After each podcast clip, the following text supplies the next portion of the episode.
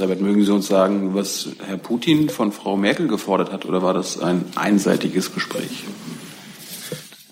Ich bin zuständig für die Bundesregierung und nicht äh, der Sprecher des russischen Präsidenten. Der hat einen. Äh, der Kreml berichtet ebenso über Gespräche. Da würde ich Sie aufs Internet verweisen. Wie lange geht so ein Gespräch? Mal so, mal so.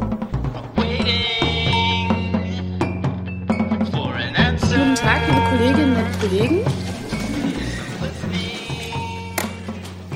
Während äh, noch die Schiller getauscht werden, äh, begrüße ich erstmal alle ganz herzlich zur Regierungspressekonferenz. Ich begrüße den Regierungssprecher, Herrn Steffen Seibert, und die Sprecherinnen und Sprecher der Ministerien. Liebe Hörer, hier sind Thilo und Tyler. Jung und naiv gibt es ja nur durch eure Unterstützung. Hier gibt es keine Werbung, höchstens für uns selbst. Aber wie ihr uns unterstützen könnt oder sogar Produzenten werdet, erfahrt ihr in der Podcast-Beschreibung. Zum Beispiel per PayPal oder Überweisung. Und jetzt geht's weiter.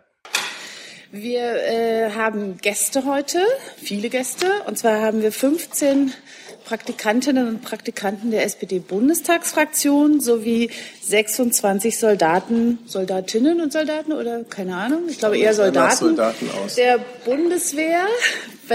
Sie sind hier zum, bei Ihrem Seminar zum Thema Medien und Gesellschaft. Ganz herzlich willkommen hier in der Bundespressekonferenz. Bevor äh, Herr Seibert das Wort hat, haben wir heute eine Verabschiedung.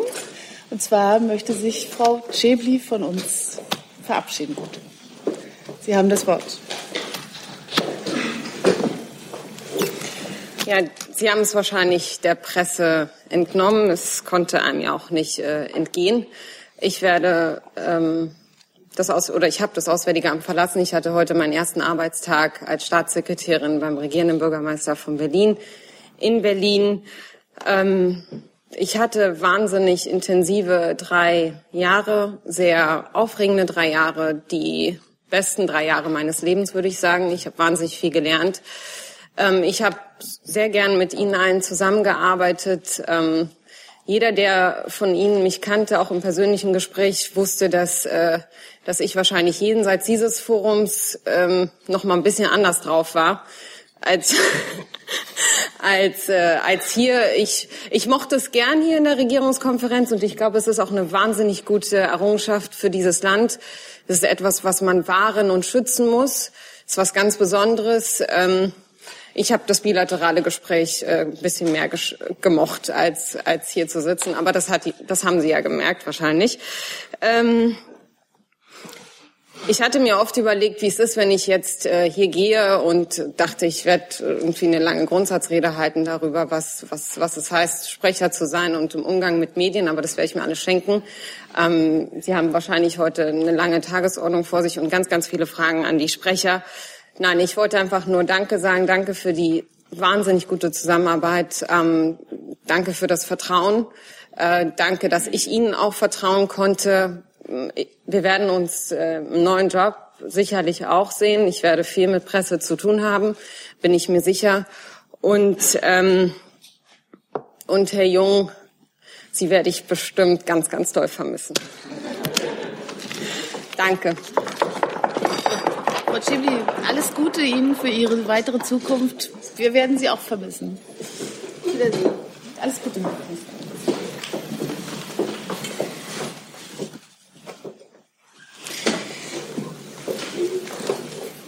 So, damit kommen wir zum Tagesgeschäft und das Wort hat jetzt der Regierungssprecher. Bitte sehr. Ja, mit einem reichhaltigen Kabinettsprogramm. Ich beginne mit der Neuordnung der Bund-Länder-Finanzbeziehungen. Sie wissen alle, das war eine langjährige Diskussion zwischen Bund und Ländern. Die ist zumindest für das Kabinett heute zu einem gewissen Abschluss gekommen. Bund und Länder haben sich auf die Neuordnung des föderalen Finanzausgleichs ab dem Jahr 2020 verständigt. Der Bund entlastet die Länder dadurch insgesamt in Höhe von 9,7 Milliarden Euro jährlich. Es wurden zusätzlich wichtige Entscheidungen äh, zur Verbesserung der Aufgabenwahrnehmung im Bundesstaat getroffen. Es gibt einige hierfür erforderliche Grundgesetzänderungen und es gibt einfach gesetzliche Änderungsmaßnahmen, die in einem Begleitgesetz zusammengefasst sind. Ich will nur die wesentlichen Punkte der Regelungen zum Finanzausgleich hier nennen. Der Länderfinanzausgleich wird in seiner derzeitigen Form genau Entschuldigung, genauso abgeschafft wie der Umsatzsteuervorausgleich. Künftig erfolgt der Ausgleich der Finanzkraft im Zusammenhang mit der Verteilung des Länderanteils an der Umsatzsteuer. Die unterschiedliche Finanzkraft der Länder wird dabei durch Zu- und Abschläge zum angemessenen Ausgleich der Finanzkraftunterschiede berücksichtigt. Für das Saarland und für die Freie und Hansestadt Bremen gewährt der Bund Sanierungshilfen von jeweils 400 Millionen Euro jährlich. Die bisherigen Finanzhilfen des Bundes in den Bereichen Seehäfen und Gemeindeverkehrsfinanzierung werden fortgeführt. Gleichzeitig verbessern die Gesetzentwürfe die Aufgabenerledigung im Bundesstaat, und zwar durch folgende Änderungen.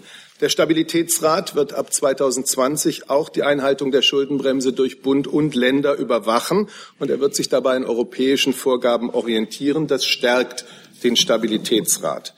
Der Bund erhält die alleinige Verantwortung für Planung, Bau, Betrieb, Erhaltung, Finanzierung und vermögensmäßige Verwaltung der Bundesautobahnen. Das unveräußerliche Eigentum am Streckennetz und an der Gesellschaft privaten Rechts wird im Grundgesetz festgeschrieben. Das heißt, dieses Eigentum liegt dauerhaft beim Bund. Der Gesetzentwurf schafft die Voraussetzungen und die Bedingungen für den Übergang der Verwaltung der Bundesautobahnen für den Bund. Die Infrastrukturgesellschaft soll ihre Aufgaben ab dem 1. Januar 2021 gebündelt wahrnehmen. Hoheitliche Tätigkeiten werden überwiegend durch das neu zu gründende Fernstraßenbundesamt ausgeübt. Für eine zielgerichtetere Förderung von Investitionen in gesamtstaatlich bedeutsamen Bereichen erhält der Bund im Bereich der Finanzhilfen künftig auch Einfluss auf die grundsätzliche Ausgestaltung der Förderprogramme der Länder. Des Weiteren werden die Mitfinanzierungskompetenzen des Bundes erweitert im Bereich von Investitionen für finanzschwache Kommunen im Bereich der kommunalen Schulinfrastruktur. Der Bund stellt dem Kommunalinvestitionsförderungsfonds zusätzlich zum bestehenden Volumen des Sondervermögens weitere dreieinhalb Milliarden Euro zur Verfügung. Wir wollen bei einer bürgerfreundlichen digitalen Verwaltung einen großen Schritt machen. Deswegen werden die Voraussetzungen eines bundesweiten Portalverbundes geschaffen, über den alle Bürger einfach und sicher auf Online-Anwendungen der Verwaltungen von Bund, Ländern und Gemeinden zugreifen können. Bund und Länder ihrerseits werden verpflichtet, ihre Verwaltungsleistungen nach einer Übergangsfrist von fünf Jahren auch online anzubieten. Unabdingbar dafür sind einheitliche IT-Standards, damit das eine bürgerfreundliche und eine sichere Online-Verwaltung über alle Verwaltungsebenen hinweg wird. Und daher erhält der Bund die Befugnis, bestimmte IT-Komponenten und bestimmte Standards vorzugeben.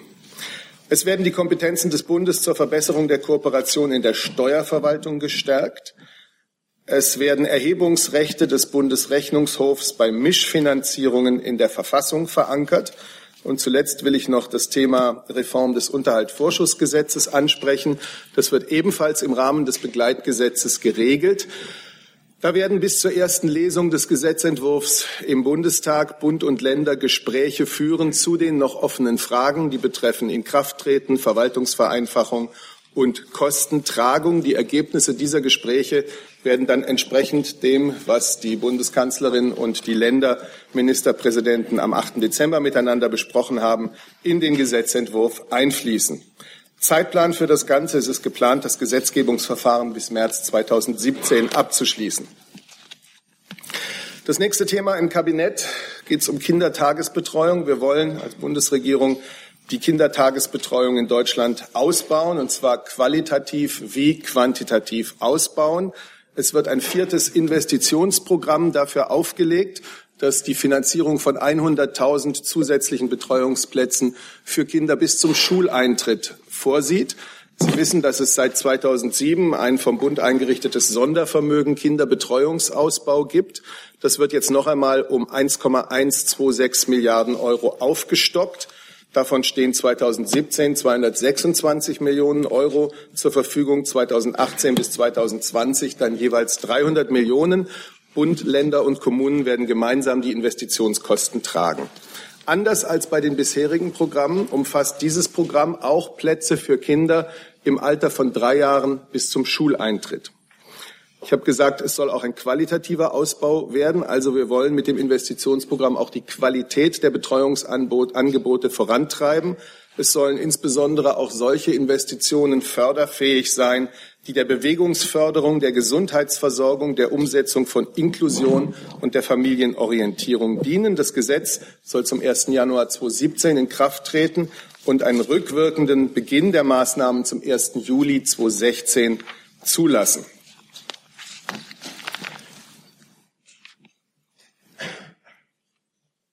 Trocken hier. Die Bundesregierung hat heute den fünften Monitoringbericht Energie der Zukunft beschlossen. Er stellt den Stand der Energiewende für 2015 dar. Er bewertet die Fortschritte der Energiewende. Und um es zusammenzufassen, er zeigt, dass die Energiewende vorankommt. An einer Zahl vor allem ist das abzulesen. Die erneuerbaren Energien äh, sind inzwischen Deutschlands wichtigste Stromquelle. Mit einem Anteil von 31,6 Prozent hat Strom aus Erneuerbaren schon 2015 eben fast ein Drittel des deutschen Stromverbrauchs abgedeckt und das bei sehr hoher Versorgungssicherheit trotz größter Herausforderungen für die Stromnetze. Gerade auch im internationalen Vergleich gehört Deutschland da weiterhin zur Spitzengruppe. Es eine unabhängige Expertenkommission hat, wie auch in den Vorjahren, zu dem Bericht Stellung genommen. Die Bundesregierung dankt dieser Kommission für ihren ähm, konstruktiv kritischen Beitrag. Sie wird ihn intensiv prüfen und diskutieren. Dieser Bericht wird jetzt dem Bundestag und dem Bundesrat zugeleitet und veröffentlicht. Der Klimaschutzbericht ist ebenfalls heute im Kabinett gewesen. Sie wissen, äh, mit diesem Klimaschutzbericht kommt die Bundesregierung einer Verpflichtung ähm, nach, die nun zum zweiten Mal. Wir haben das Ziel, die Treibhausgasemissionen in Deutschland bis 2020 um 40 Prozent gegenüber der Zahl von 1990 zu reduzieren.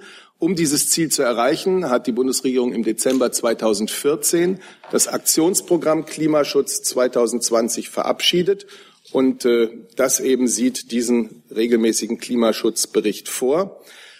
Auslöser für dieses Aktionsprogramm, da muss man sich kurz erinnern, 2014 war eine damals identifizierte Lücke bei der Minderung von Treibhausgasemissionen von fünf bis acht Prozentpunkten gegenüber dem Minderungsziel, das wir uns selber für 2020 gesetzt haben. Es sind dann mehr als 100 Einzelmaßnahmen aufgesetzt worden in allen Sektoren.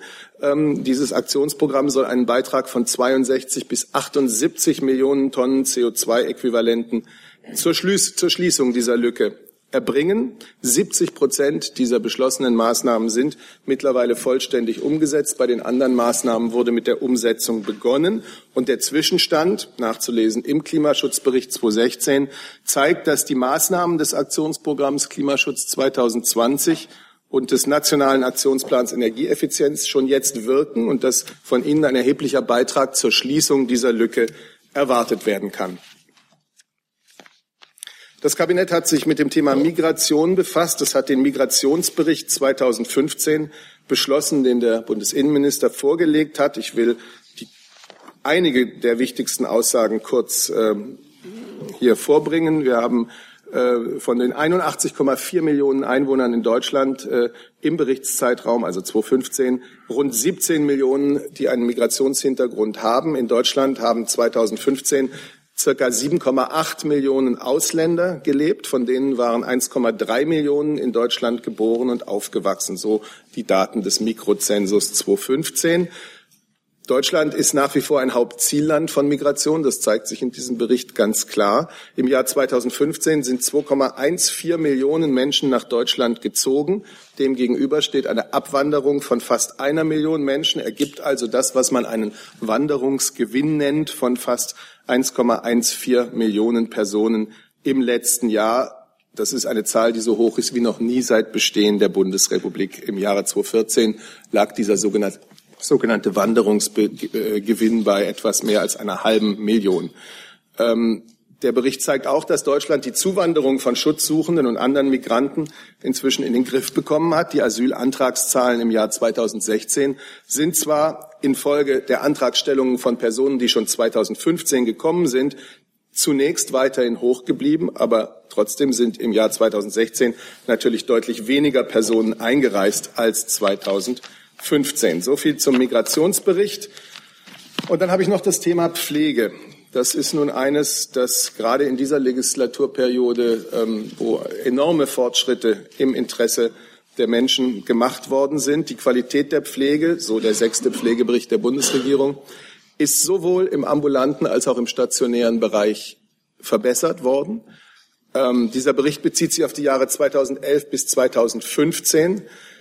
Die Leistungen wurden in diesen Jahren deutlich ausgebaut. Sie sind klarer an den Bedürfnissen, an den Wünschen der Pflegebedürftigen und vor allem auch ihrer Angehörigen ausgerichtet.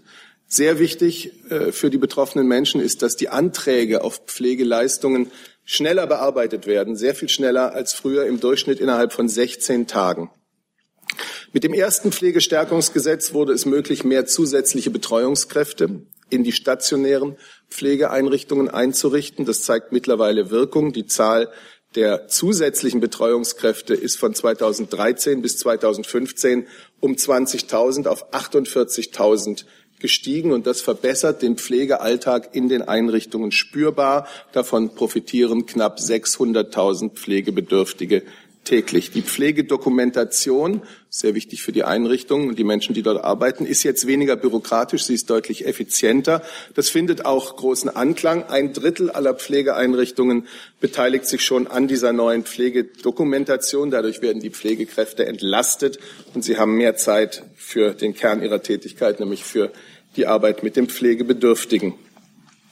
Die Zahl derjenigen, die eine Altenpflegeausbildung machen, ist in diesem Berichtszeitraum um rund 31 Prozent gestiegen auf den jetzt neuen Höchststand von 68.000 Menschen im Schuljahr 2015-2016. Die Zahl der Menschen, die Leistungen aus der sozialen Pflegeversicherung beziehen, äh, ist gestiegen in diesem Zeitraum von 2,3 auf 2,7 Millionen Menschen und die Ausgaben für die Leistungen ähm, sind auch gestiegen von 20,9 auf rund 26,6 Milliarden Euro. Ich will noch kurz das zweite Pflegestärkungsgesetz ähm, erwähnen, weil es den ganz wichtigen Schritt gegangen ist, nach langen Vorarbeiten einen neuen Pflegebedürftigkeitsbegriff einzuführen, der sich am Grad der Selbstständigkeit des betroffenen Menschen orientiert und damit neben den körperlichen auch geistige Beeinträchtigungen einbezieht. Der gilt ab dem 1. Januar 2017 also der Bericht zeigt, die Vorbereitungen für die Einführung dieses neuen Pflegebedürftigkeitsbegriffes sind fristgerecht umgesetzt worden. Das erstmal aus dem Kabinett.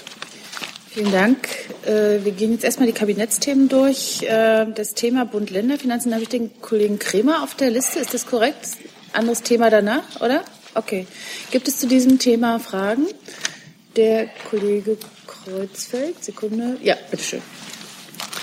Ähm, ja, zu dem Themenfeld äh, Autobahninfrastrukturgesellschaft. Da gab es ja im Vorfeld die Sorge, dass die Privatisierung trotzdem nicht komplett ausgeschlossen ist, vor allem über Tochter GmbHs und über ÖPP-Projekte, also öffentlich äh, private Partnerschaften. Da wollte ich noch mal kurz nachfragen, habe ich das jetzt richtig verstanden? Diese Tochter GmbHs werden jetzt explizit festgelegt, dass die auch nicht privatisiert werden dürfen. ÖPPs bleiben aber möglich. Ist das richtig? Möchten sich die beiden Häuser dazu äußern? Ja. ja. Ja, Herr Kreuzfeld, danke für die Frage. Ähm, es ist in der Tat so, die Infrastrukturgesellschaft wird in unveräußerlichem Alleineigentum des Bundes stehen. Eine Privatisierung ist damit ausgeschlossen. Die Gesellschaft soll die Möglichkeit haben, für einzelne Projekte im Rahmen der Wirtschaftlichkeit ÖPP-Verträge zu vergeben und Investoren daran zu beteiligen, so wie das übrigens auch heute beim Bau von Fernstraßen bereits möglich ist und auch schon praktiziert wird. Wenn Sie jetzt betonen, für einzelne Projekte heißt das, großflächige Netz-ÖPPs sind explizit nicht erlaubt oder doch? Das heißt, dass für einzelne Projekte im Rahmen der Wirtschaftlichkeit ÖPP-Projekte vergeben werden können. Wollte das Finanzministerium jetzt? Nein? Okay, dann hat der Kollege Jung dazu eine Frage. Bitte schön. Herr Sustek, wie will man Investoren locken? Womit? Herr Jung, wir haben heute schon äh, ÖPP-Projekte beim Autobahnbau. Fällt mir jetzt beispielsweise die A7 in Hamburg ein, äh, wo man dort sehr erfolgreich äh, zusammenarbeitet. Und diese Zusammenarbeit wird wie im bestehenden Rahmen auch fortgesetzt möglich sein mit der neuen Infrastrukturgesellschaft des Bundes. Wie lockt man Investoren? Was verspricht man ihnen? Ich habe Ihnen gerade eine Antwort auf diese Frage gegeben. Das war eine andere Antwort auf eine andere Frage. Ich habe dem nichts hinzuzufügen. Gibt es zum, zum den Bund-Länder-Finanzen? Moment. Falsche So, jetzt bitte. Ähm, noch eine Frage zur Organisationsform der neuen Infrastrukturgesellschaft. Das ist dabei geblieben, dass es eine GmbH sein wird, habe ich jetzt verstanden. Es gab ja im Vorfeld die Forderung, das stattdessen in eine Anstalt öffentlichen Rechts zu machen, weil vor allem auch aus Parlamentarierkreisen kritisiert worden ist, dass sonst das Parlament wegen der Geheimhaltungspflichten viel weniger Kontrollmöglichkeiten über diese Gesellschaft hat. Ist diese Kritik aus Ihrer Sicht berechtigt? Und wenn ja, warum hat man sie nicht berücksichtigt? Herr Kreuzfeld, auch dazu kann ich Ihnen äh, bestätigen, ja, die Gesellschaft wird als GmbH eingerichtet. Äh, wir haben aber auch festgelegt, dass äh, nach vier Jahren eine Prüfung erfolgen wird, ob es sich dabei um die optimale Gesellschaftsform für diese Aufgaben handelt. Und ist es korrekt, dass bei GmbHs Geschäftsgeheimnisse zu berücksichtigen sind und deswegen das Parlament, also Haushaltsausschuss und ähnliche, da nicht ähm, Einfluss nehmen oder öffentlich darüber reden dürfen, was da in den Büchern dann steht? Also ich kenne mich jetzt im Gesellschafterrecht nicht so weit aus, dass ich Ihnen diese Frage ad hoc beantworten kann. Danke. Noch Fragen zum, zu den Bund-Länder-Finanzen? Nicht. Dann äh, zur Kindertagesbetreuung, Investitionsprogramm? Nicht. Zum Thema Monitoringbericht Energie der Zukunft? Nicht. Zum Klimaschutzbericht, Aktionsprogramm? Mikro ist schon offen, bitteschön. Alles klar. Ähm, Sie haben gesagt, Herr Seibert, dass es äh, einen erheblichen Beitrag zur Schließung der Lücke leisten wird, der, äh, das Aktionsprogramm, was man äh, im Jahr 2012 beschlossen hat. Das heißt, ja, erheblicher Beitrag, das heißt, es gelingt nicht ganz, die Lücke zu schließen, höre ich daraus. Ist denn, nimmt man das hin oder sind jetzt weitere Maßnahmen geplant, um die Lücke bis 2020 doch noch ganz zu schließen? Ich schlage vor, dass das Umweltministerium, das den Bericht eingebracht hat, antwortet. Ja, danke, Herr Kreuzfeld, für Ihre Frage dazu. Ich weiß es nicht genau, worauf die beruht. Ähm, wir haben immer gesagt, dass es jetzt im Moment beim jetzigen Umsetzungsstand, den der Monitoringbericht zeigt, noch eine Lücke gibt. Und ähm, wir haben auch gesagt, dass wir die nächste Bundesregierung so präparieren, dass sie mehrere Optionen hat, diese Lücke zu schließen. Also wir werden ja ein Maßnahmeset vorschlagen, ähm, das sie machen kann, damit dann das Ziel bis 2020 erreicht wird aber erst nach der Wahl sozusagen. Ja, wir haben ja jede Menge Maßnahmen im, ähm, im Programm. Ähm, und das ist ja kein Prozess, der jetzt äh, automatisch stringent läuft. Ähm, und die Vorbereitungen dazu, die laufen nicht nach der Wahl, sondern natürlich denken wir jetzt darüber nach, welche Maßnahmen man machen könnte. Und wir werden sie dann der nächsten Bundesregierung vorschlagen. Sie, beziehungsweise sie hat sie dann in ihrem Portfolio zum Handeln. Gibt es Fragen zum Migrationsbericht? Hier vorne, bitteschön. Sorry, äh, grundsätzliche Fragen, Herr Seibert, zum Migrationsbericht. Wenn Sie sagen, dass äh, man das Problem, die Krise in den Griff bekommen hat 2016, was fehlt denn noch zu einer, ich sag mal, Lösung dieses Problems?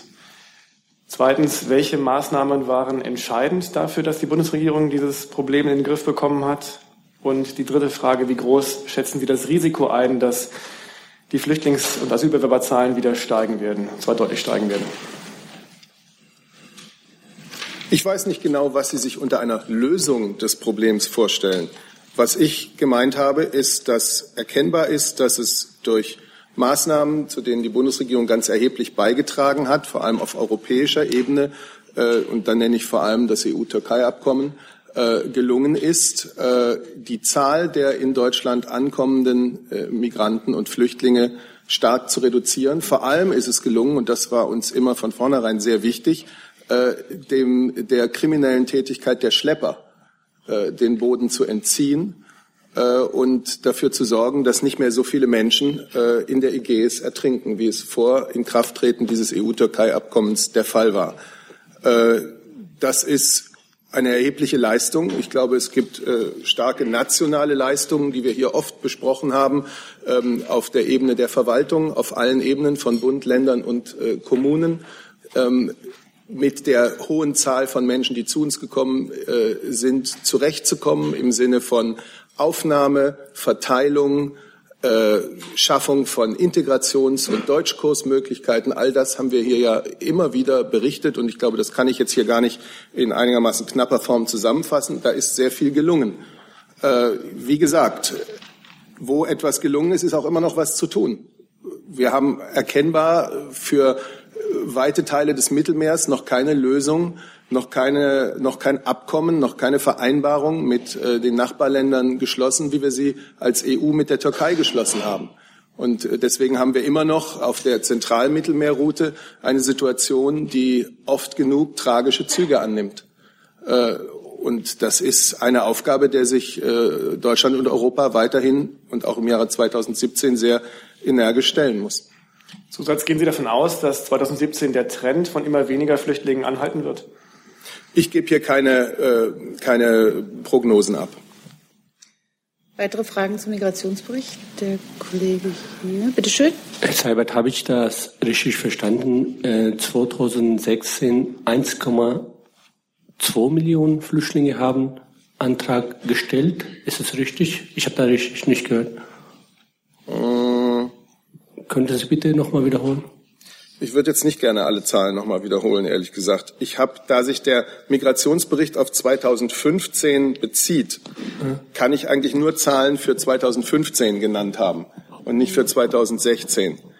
Okay. Aber wenn, dann ist auch ja, Herr Dimroth. Ich kann das gerne noch mal ergänzen. Ähm, ich kann aber vor allem auch darauf hinweisen, dass wir dazu eine Pressemitteilung herausgegeben haben und den Bericht selbst online gestellt haben. Sie können also alle Zahlen nachlesen bei uns auch auf der Webseite.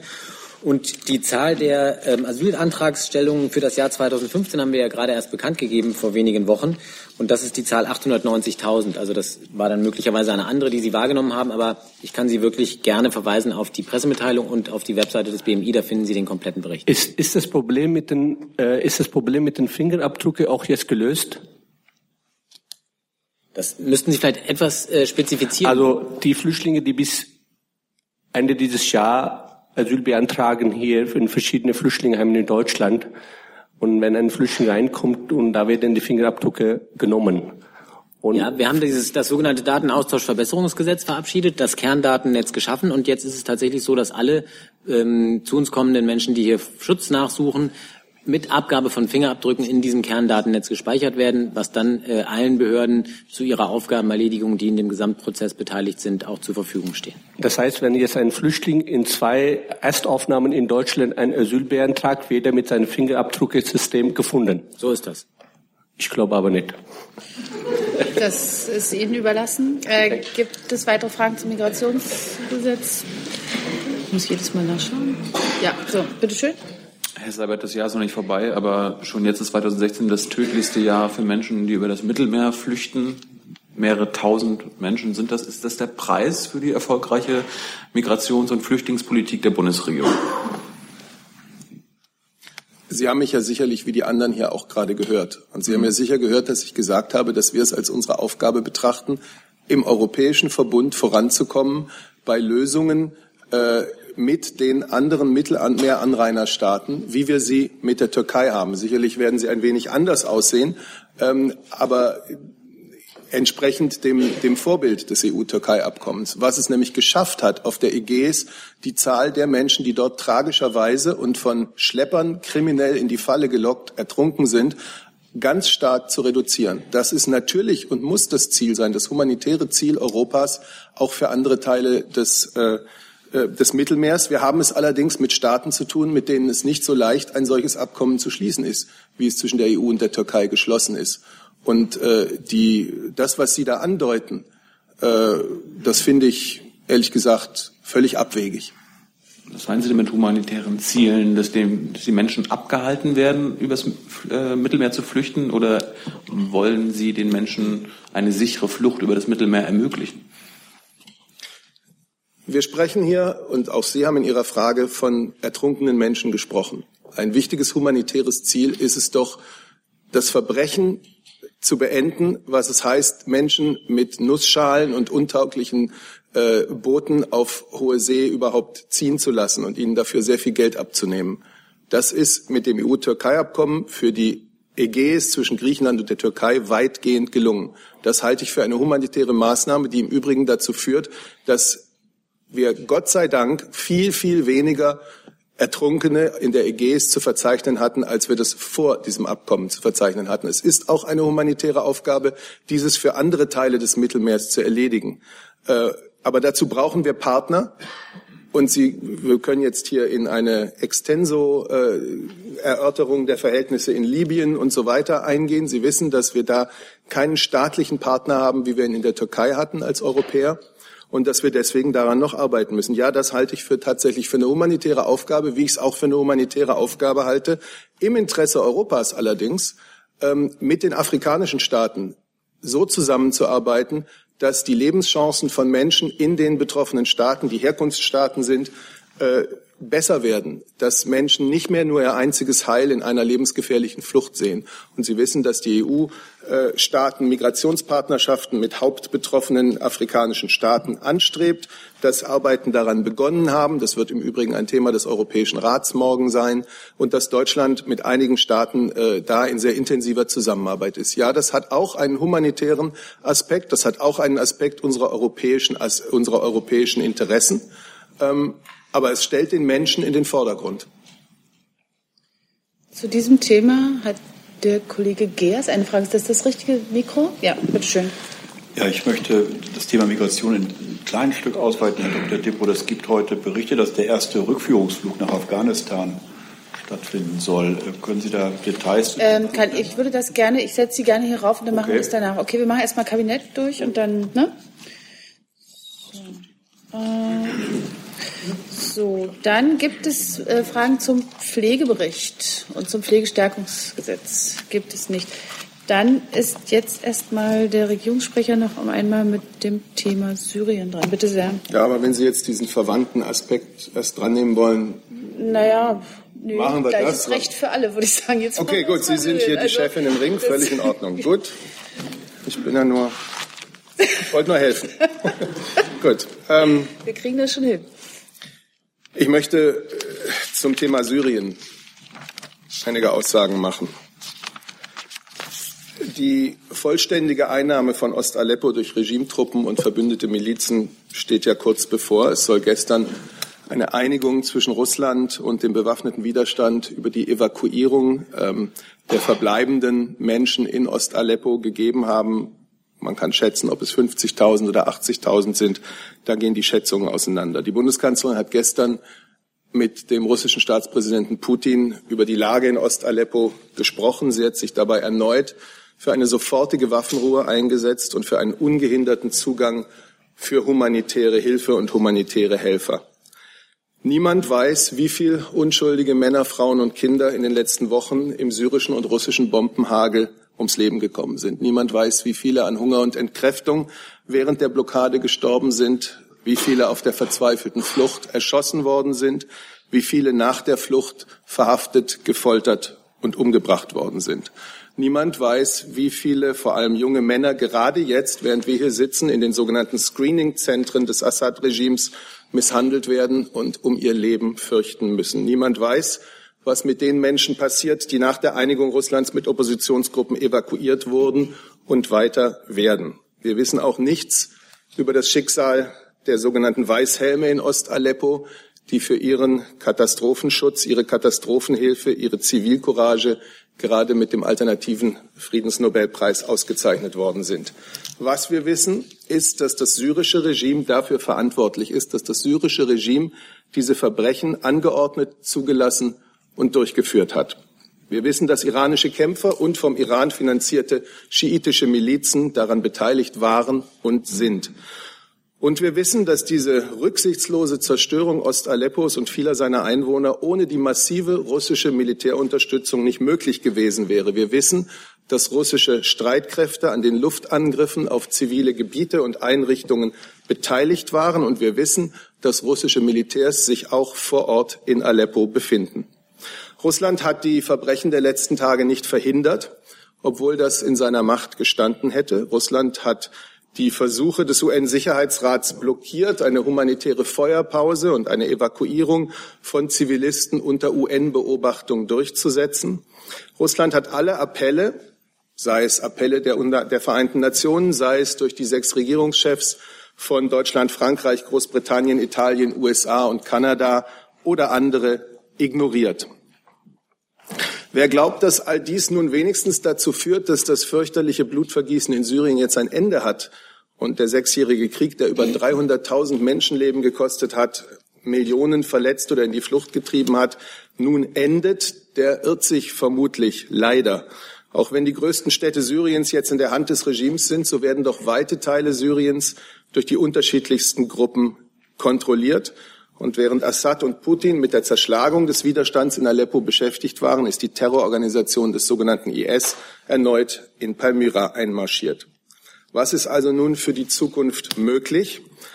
Es ist aus Sicht der Bundesregierung möglich, noch möglich, die Überlebenden in Sicherheit zu bringen, sich auf eine landesweite Waffenruhe zu einigen, die innersyrischen Gespräche mit dem Ziel einer substanziellen und inklusiven politischen Transition wieder aufzunehmen.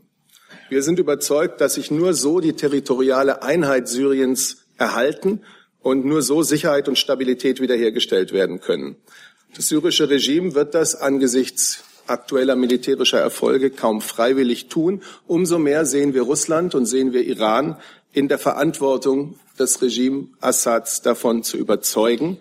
Es ist auch die Aufgabe insbesondere Russlands, den Zugang des Internationalen Roten Kreuzes nach Ost-Aleppo und die Versorgung der Bevölkerung dort mit humanitärer Hilfe zu ermöglichen. Es ist nicht zu spät, mehr sinnloses Blutvergießen zu verhindern. Dazu eine Frage des Kollegen Blank, bitte sehr. Ja, Herr Seibert, ähm, wie Sie sicher wissen, ist die Waffenruhe mittlerweile wieder gescheitert. Der russische Außenminister Lavrov sagt, er hoffe, dass in zwei bis drei Tagen die Lage endgültig gelöst sei. Ähm, erste Frage dazu. Haben Sie eigene Erkenntnisse oder vielleicht auch das Außenministerium eigene Erkenntnisse darüber, ob es solche humanitäre Fluchtkorridore denn mittlerweile überhaupt gibt? Ähm, wie immer nicht ab, äh, unabhängige Stellen sagen, äh, alle Busse seien dort zurückgezogen worden. Haben Sie eigene Erkenntnisse? Und zum Zweiten ähm, würden Sie dem folgen, was Herr Lavrov sagt, und nochmal einen äh, zwei oder drei Tage dauernden Zeitkorridor in Betracht ziehen? Oder ist es jetzt Zeit, die Sanktionen zu verschärfen?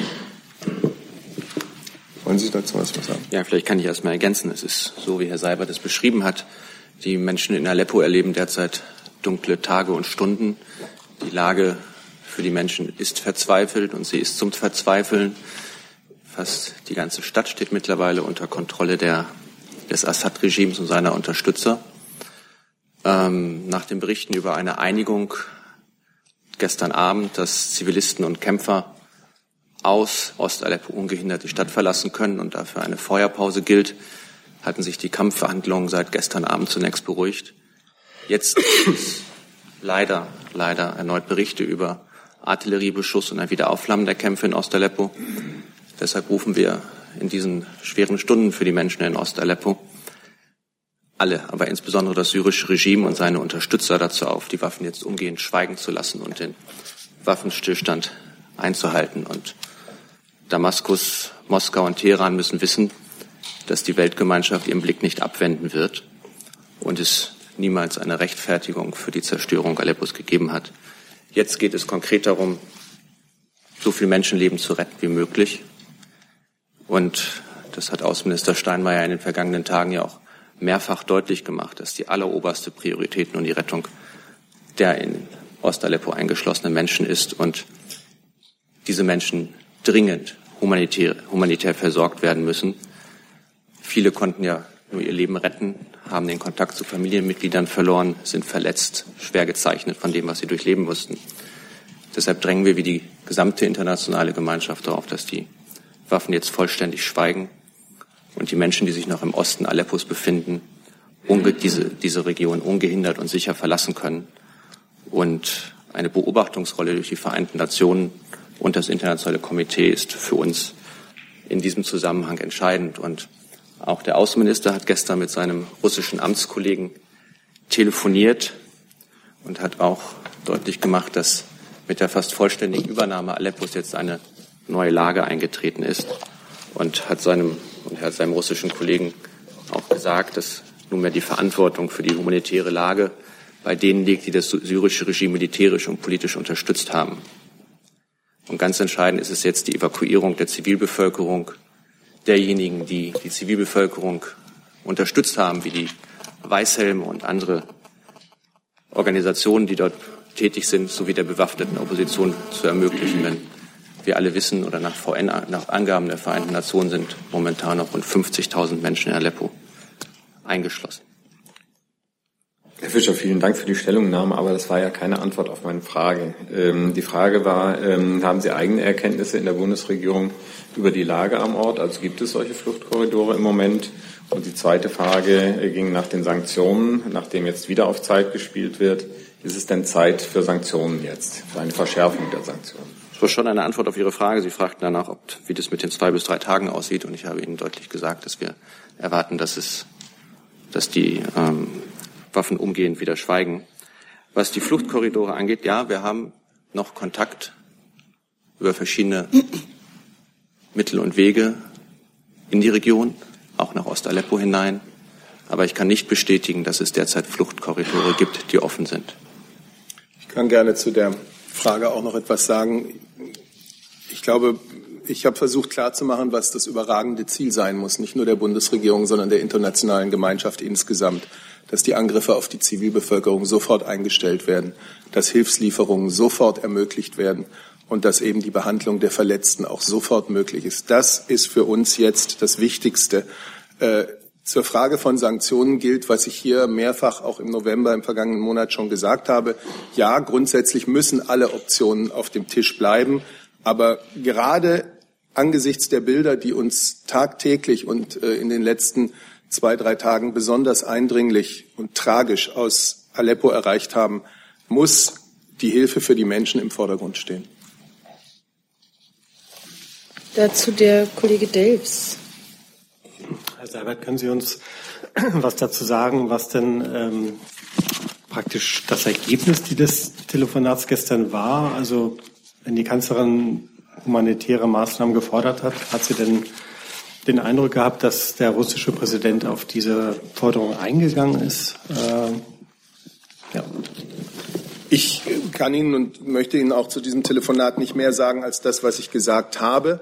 Äh, die Forderung der Bundeskanzlerin, übrigens ist es nicht nur die der Bundesregierung, es ist ganz klar auch die Frankreichs. Sie haben gestern François Hollande hier in Berlin gehört. Äh, also die Forderung ähm, wichtiger europäischer Staaten und anderer Teile der internationalen Gemeinschaft, der UN, äh, Mitglieder sind ja sehr klar und ob sie umgesetzt werden oder nicht, das wird man in Aleppo und um Aleppo beobachten können in den nächsten Tagen. Wir hoffen, dass sich da Fortschritte zeigen. Noch eine Nachfrage ja, nach den, also wir kennen ja schon diese Telefonate mit dem russischen Präsidenten aus der Ukraine-Krise. Wie sind denn da jetzt so die Erfahrungen? Ähm, da ist ja auch nicht wirklich Fortschritt äh, passiert. Äh, woher nimmt denn die Kanzlerin den Optimismus, dass diesmal die Telefonate mehr Wirkung zeigen? Erstens habe ich nicht von Optimismus gesprochen. Zweitens, äh, glaube ich, muss man diese Themen jetzt schon getrennt behandeln. Wir haben in der Ukraine eine Lage, die ist ja in keiner Weise zu vergleichen mit dem, was in Aleppo geschehen ist. Auch wenn äh, die Fortschritte des Minsk-Prozesses äh, ja, sehr schleppend sind und wenig befriedigend, das stimmt ähm, haben wir doch wenigstens einen Prozess, auf den sich alle äh, an diesem Konflikt Beteiligten, auch unter eben unter Vermittlung Deutschlands und Frankreichs geeinigt haben. Und äh, wir haben äh, wir haben gemeinsame Ziele uns gesetzt und arbeiten, versuchen die aufzuarbeiten. Das ist ein Zustand, äh, der ganz anders ist als der im syrischen Bürgerkrieg. Dazu der Kollege Jung zu diesem Moment. So, bitte. Elisabeth, mögen Sie uns sagen, was Herr Putin von Frau Merkel gefordert hat, oder war das ein einseitiges Gespräch? Ich bin zuständig für die Bundesregierung und nicht äh, der Sprecher des russischen Präsidenten. Der hat einen. Äh, der Kreml berichtet ebenso über Gespräche. Da würde ich Sie aufs Internet verweisen. Wie lange geht so ein Gespräch? Mal so, mal so. Gibt es noch Fragen zu Syrien? Das ist nicht der Fall. Dann ist der Kollege Kremer jetzt mit einem neuen Thema dran. Bitte schön. Ja, das Thema tauchte schon auf, nämlich die geplanten oder vielleicht bevorstehenden Sammelabschiebungen Richtung Afghanistan. Und dann nehme ich den äh, Kollegen Gerstern direkt dann. Genau. Ja? Okay. Äh, da interessiert mich einmal der aktuelle Stand. Also was ist da vorgesehen, wie viele Menschen und so weiter? Und zwei Fragen noch zum Hintergrund. Einmal, wie viele afghanische Flüchtlinge haben wir aktuell in Deutschland? Und zweitens wüsste ich gerne, was passiert eigentlich mit Abgeschobenen, wenn die dann ankommen in Afghanistan? Also für freiwillige Rückkehrer gibt es ja da Vereinbarungen und Programme. Gibt es Vereinbarungen mit der afghanischen Seite, was mit Abgeschobenen dann passiert, wenn die in Afghanistan angekommen sind? Werden die zum Beispiel gezielt in die Gebiete gebracht, die als sicher eingeschätzt werden? Ja, vielen Dank für Ihre Frage, Herr Kremer. Ich hatte am ähm, Jetzt muss ich gerade überlegen, am Montag auch schon die Frage, äh, ob und inwieweit wir ähm, möglicherweise bevorstehende ähm, Rückführungsmaßnahmen bestätigen können. Ähm, Sie waren am Montag nicht da, deswegen wiederhole ich die Antwort gerne nochmal, dass wir das ganz grundsätzlich nicht tun und nicht tun können, ähm, um solche möglicherweise in Rede stehenden Maßnahmen auch nicht äh, in ihrer Zielrichtung und ihrer ähm, Effizienz zu gefährden. Ähm, selbstverständlich Selbstverständlich fällt dieser Grund weg, wenn es solche Maßnahmen gegeben hat. Das heißt, im Nachgang unterrichten wir sehr wohl darüber, wenn es solche Maßnahmen gibt. Wir wollen uns also hier nicht sozusagen der äh, Transparenzpflicht entziehen, sondern wie gesagt nur die Maßnahmen selbst nicht gefährden. Da bitte ich auch um Verständnis, dass das äh, für ähm, alle Fälle und eben ganz grundsätzlich gilt. Ähm, was Ihre Frage nach der Verantwortung betrifft, so gilt ganz allgemein, ähm, wie in jeder denkbaren Konstellation, dass selbstverständlich der Herkunftsstaat, der dann wieder aufnehmende Staat, auch die Verantwortung für die Sicherheit äh, seiner Staatsangehörigen trifft, die im Rahmen solcher Maßnahmen wieder in sein Staatsgebiet zurückreisen. Und wenn ich Sie richtig verstanden habe, war die dritte Frage nach den in Deutschland auffälligen ähm, ausreisepflichtigen Afghanen. Ist das richtig? Ja, und vielleicht auch, wenn Sie eine Gesamtzahl haben, also Flüchtlinge, Asylbewerber und anerkannte Flüchtlinge aus Afghanistan in Deutschland. Also ich habe jetzt hier die Zahl, das andere muss ich gleich mal gucken in meiner Unterlage, ob ich sie noch finde, die Zahl der ähm, zum Stichtag 30. September, das ist die letzte Zahl, die wir dazu haben, in Deutschland äh, auffällige ausreisepflichtige Afghanen und das sind 12.539 gewesen. Ähm, ob ich hier in den Unterlagen jetzt auch die Gesamtzahlen habe, das muss ich nachschauen. Wenn nicht, können wir es sicher sehr gerne über den Verteiler im Nachgang nachreichen. Dann ist jetzt der Kollege Gerst dran. Bitte schön. Dem Wort, äh, wenn Sie nicht zu den Details des Flugs sagen können, können Sie dann sagen, welche Bundesländer sich an dieser Aktion beteiligen? Also ist ja sehr umstritten, diese Maßnahme. Und ähm, die zweite Frage, jetzt muss ich mal kurz schauen, Sekunde. Ähm, welche Regionen Sie in Afghanistan eigentlich als äh, sicher einstufen? Ja, also zu der ersten Frage, das äh, sozusagen umfasst auch meine Antwort auf die Frage von Herrn Kremer eben. Ähm, auch über solche Details werden wir im Nachgang, sollte es solche Maßnahmen geben, sehr gerne Auskunft geben, welche Bundesländer, denen ja ohnehin ähm, der Vollzug von Ausreisepflicht äh, obliegt, sich hier beteiligen. Ähm, und zu der Frage der Sicherheit in Afghanistan haben wir ja auch hier ähm, in dieser Veranstaltung regelmäßig und sehr umfassend vorgetragen. Ich darf dazu auch vielleicht noch mal verweisen auf eine Antwort der Bundesregierung auf eine kleine Anfrage mit der Drucksachenziffer 1810336 äh, aus dem November. Die dort getroffene Bewertung der Bundesregierung trägt auch heute noch. Die Sicherheitslage in Afghanistan ist regional unterschiedlich, sie ist volatil. Ähm, sie hat sich aber nach Auffassung der Bundesregierung auch in voller Kenntnis äh, und ähm, in voller äh, sozusagen ähm, Berücksichtigung der Ereignisse der jüngeren Zeit für Zivilisten nicht maßgeblich verändert im Vergleich zu den Vorjahren und ähm, der Tatsache, dass das Bundesinnenministerium erfolgreich ein Rücknahmeüberabkommen ähm, mit Afghanistan verhandelt hat, können Sie entnehmen, dass wir jedenfalls der Auffassung sind, dass in bestimmten Einzelfällen nach Durchlaufen eines rechtsstaatlichen Verfahrens, bei dem eben kein Schutzbedarf rausgekommen ist, ähm, in dem im Einzelfall auch geprüft wurde, ob bestimmte Abschiebehindernisse vorliegen, eine Rückführung sehr wohl möglich ist. Es ist ja auch bemerkenswert, dass doch eine nennenswerte Zahl von afghanischen Staatsangehörigen freiwillig nach Afghanistan zurückkehrt. Da reden wir äh, allein für das laufende Jahr 2016 von über 3000 afghanischen Staatsangehörigen, die mit entsprechenden Programmen und dementsprechend Unterstützungsleistungen freiwillig äh, in ihr Heimatland zurückgekehrt sind. Ähm, wie gesagt, aus all dem können Sie entnehmen, dass grundsätzlich das Bundesinnenministerium jedenfalls der Auffassung ist, dass es eben auch möglich sein muss, in, in geeigneten Fällen, in geeigneten Einzelfällen ähm, Rückführungsmaßnahmen auch nach Afghanistan durchzuführen. Dazu der Kollege Blank, bitte. Entschuldigung, anderes Thema. Nee, anderes Thema dann nicht. Dann setze ich Sie noch auf die Liste. Dann haben wir den Kollegen hier in der dritten Reihe. Bitte schön. Ja, Florian Neuhan, ZDF. Äh, Herr Dimroth, ähm, ich wollte noch mal verstehen, äh, wenn es solche Abschiebungen geben sollte, ähm, ist das dann Sache des Bundes, der Länder gemeinsam? Wer hat die Federführung bei solchen Abschiebungen, wenn sie denn passieren sollten? Und die zweite Frage, wenn Sie jetzt ein Geheimnis daraus machen, es gibt ja längst Demonstrationen, äh, die angemeldet sind am Frankfurter Flughafen heute Abend. Äh, da wird ja längst auch ein, ein genauer Zeitpunkt genannt für den Abflug des, des Fliegers nach Afghanistan. Äh, irgendwoher müsste das ja kommen, diese Information.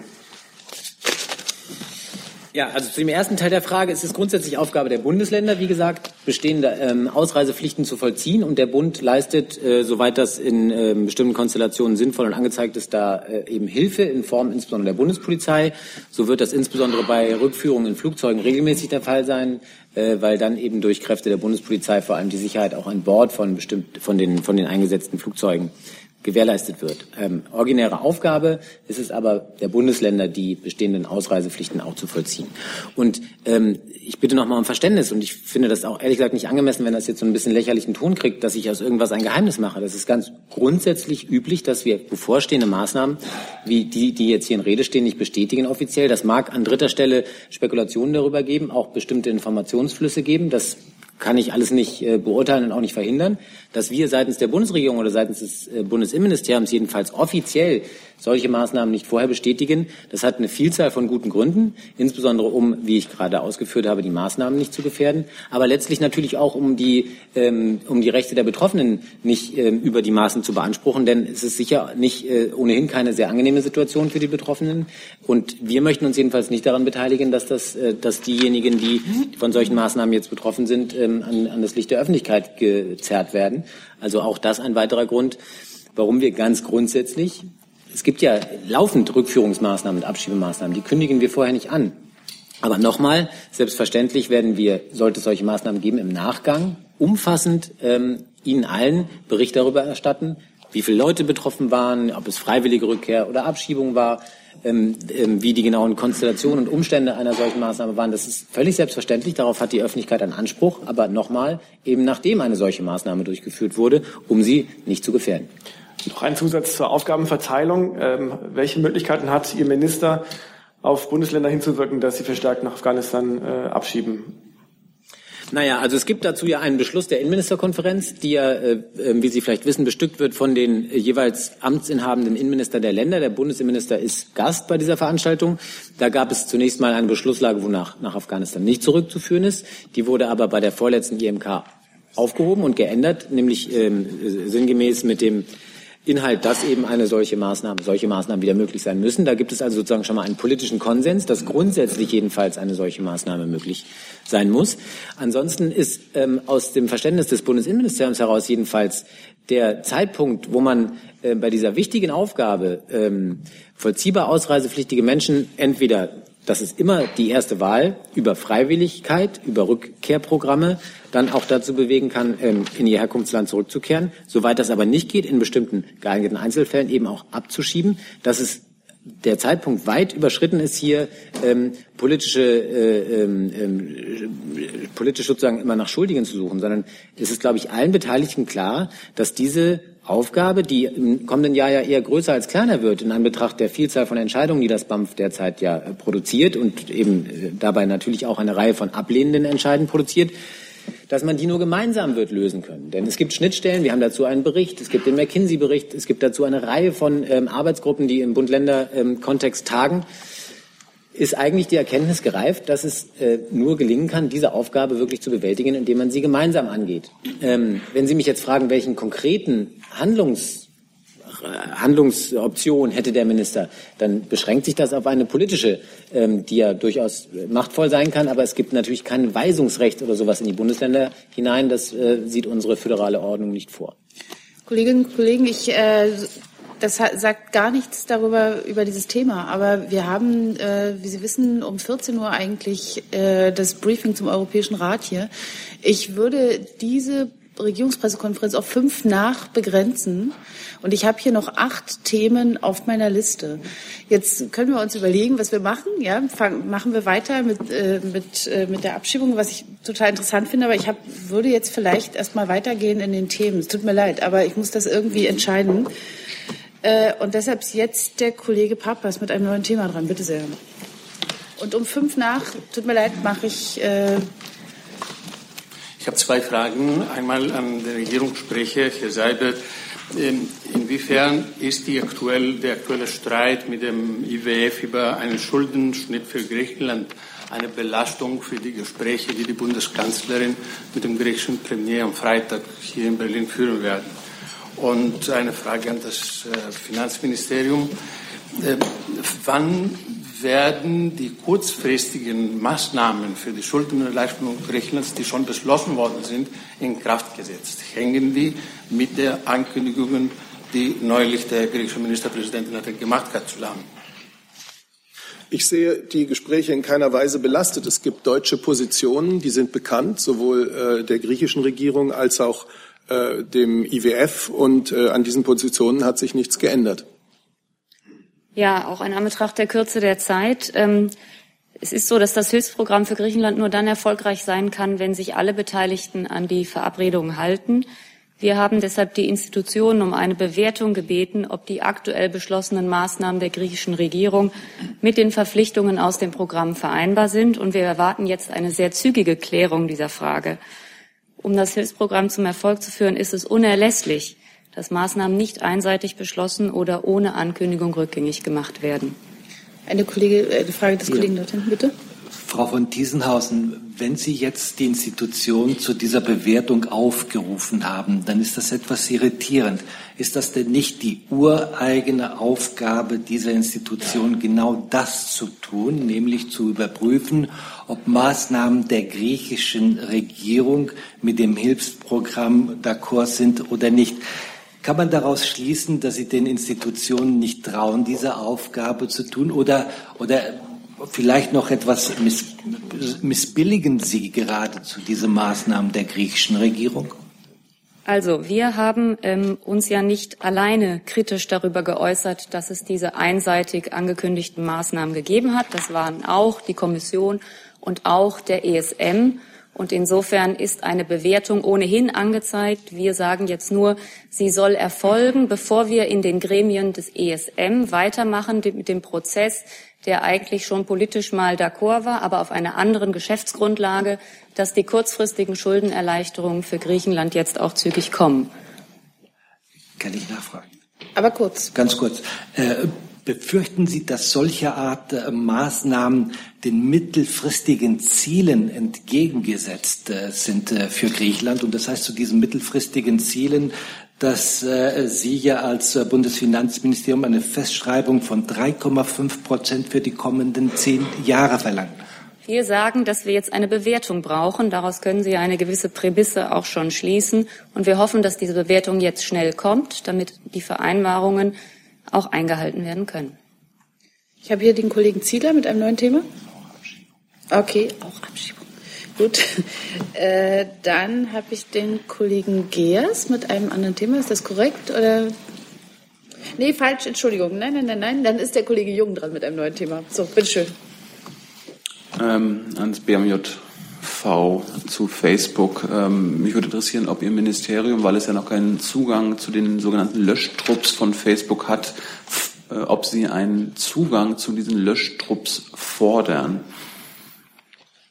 Ähm, mir ist jetzt nicht ganz klar, was Sie mit den Löschtrupps von Facebook meinen. Wir haben ja unsere Taskforce mit Facebook, in der sich Facebook selbst verpflichtet hat, dass sie strafbare Inhalte löschen. Ähm, wie meinen Sie jetzt, wir sind ja im Kontakt mit Facebook. Ich weiß nicht, was Sie.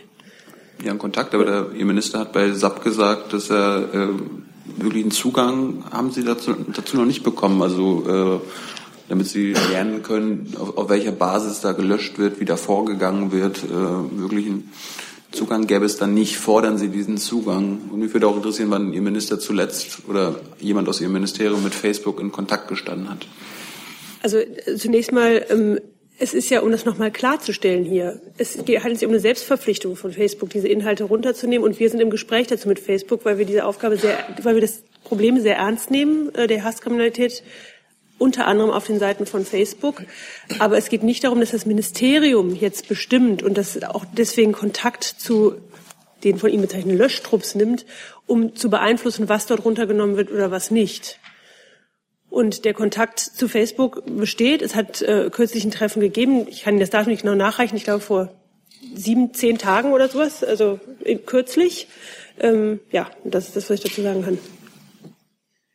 Dann ist jetzt die Kollegin hier vorne in der vierten Reihe. Ja, Svenja Kleinschmidt, RTL NTV. Mhm. Eine Frage ans BMI zu Hussein K.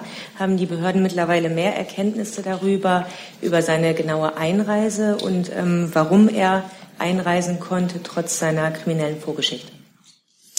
Ja, vielen Dank für die Frage. Also zunächst äh, vor die Klammer gezogen ist es so, dass wir auf eine ähm, Bestätigung dieser Berichterstattung auf offiziellen Kanälen, jedenfalls seitens der griechischen Regierung, noch warten. Wir haben auch unseren Verbindungsbeamten in Athen gebeten, ähm, unmittelbar hier ähm, ähm, auf die griechischen Behörden zuzugehen, um hier Klarheit zu erhalten. Ähm, in Bezug auf den Tatverdächtigen des grausamen Verbrechens von Freiburg wissen wir, dass ähm, er ähm, nach eigenen Angaben über Österreich nach Deutschland angereist ist und im zeitlichen Zusammenhang mit dieser Einreise bei der Bundespolizei seinen Asylantrag gestellt hat. Das war der 12. November des Jahres 2015. Im Zusammenhang mit diesem äh, Vorstelligwerden wurde er vollständig erkennungsdienstlich behandelt, also Fingerabdrücke genommen und gegen die, ähm, äh, gegen die einschlägigen polizeilichen und ähm, asylrechtlichen Datenbanken gegengeprüft. Ähm, bei diesem Prüfvorgang ergab es keinen Treffer. Der Betroffene war also zu diesem Zeitpunkt und ist es bis heute nicht weder bei Interpol noch im Schengener Informationssystem zur Fahndung ausgeschrieben, ähm, so dass ich ein ähm, ähm, Anhaltspunkt für das, was jetzt äh, in der Berichterstattung ähm, ähm, zu lesen ist, zu diesem Zeitpunkt für die Polizei nicht ergab. Dazu Kollege Blank. Ja, Herr Dr. Demoth, ähm, zu diesem Fall. Haben Sie Erkenntnisse, äh, Erkenntnisse über das wirkliche Alter ähm, des Tatverdächtigen, der sich offensichtlich schon 2013 als 17-jährig ausgegeben hat? Und hatte er bei der erkennungsdienstlichen Behandlung einen Pass oder einen Personalausweis oder ein Personaldokument dabei? Also ähm, in Bezug auf das wirkliche Alter ist das ja ein, eine gewisse Schwierigkeit, weil ähm, ähm, man auch da natürlich zunächst mal auf die Angaben des Betroffenen äh, selbst äh, vertrauen muss. Das gilt insbesondere, wenn, das beantwortet Ihre zweite Frage, wie in diesem Fall keine ähm, ähm, Personaldokumente mitgeführt und dementsprechend auch nicht vorgelegt wurden. Ganz kurze Ergänzungsfrage. Wenn es aber auf Korfu oder in Griechenland zumindest ein Gerichtsverfahren gegeben hat, zu, äh, bei dem der Mann angeblich zu zehn Jahren Haft verurteilt worden ist, müsste die Rückfrage bei den griechischen Behörden ja relativ schnell zu lösen sein. Ja. Äh, Sie haben aber noch keine Antwort sozusagen der griechischen Behörden. So ist das, ja. Danke. Dann allerletzte Frage, Kollege Delfs hier vorne. Liebe Hörer, hier sind Thilo und Tyler. Jung und naiv gibt es ja nur durch eure Unterstützung. Hier gibt's keine Werbung, höchstens für uns selbst. Aber wie ihr uns unterstützen könnt oder sogar Produzenten werdet, erfahrt ihr in der Podcast-Beschreibung. Zum Beispiel per PayPal oder Überweisung. Und jetzt geht's weiter. Ja, ich habe noch eine Frage an Herrn Seibert und zwar gestern hat Herr, Herr Große Brömer, parlamentarischer Geschäftsführer der Unionsfraktion, ähm, von Hackerattacken berichtet und äh, unter anderem das auch direkt mit Russland in Verbindung gebracht, unter anderem ja auch gesagt, dass äh, Putin ja sehr wohl äh, einen Misserfolg der Kanzlerin bei den Bundestagswahlen, äh, dass es für ihn ein Erfolg wäre. So. Ähm, meine Frage, gibt es da eigentlich schon irgendwelche Kontakte seitens der Bundesregierung äh, nach Moskau? Weil wenn es tatsächlich solche Hinweise gibt, dann wäre das ja schon ein Thema, vielleicht auch möglicherweise sogar im direkten Telefonat mit Herrn Putin oder spart man dann solche Themen aus? Herr Delfs, ähm, wir haben ja über dieses Thema jetzt äh, mehrfach gesprochen. Ich habe für die Bundesregierung hier keinen neuen Stand zu vermelden und möchte auch jetzt einzelne Äußerungen aus dem Parlament nicht kommentieren. Dann danke ich allen für Ihr Kommen. Wir beginnen jetzt in ganz wenigen Minuten mit dem Briefing und diese PK ist zu Ende.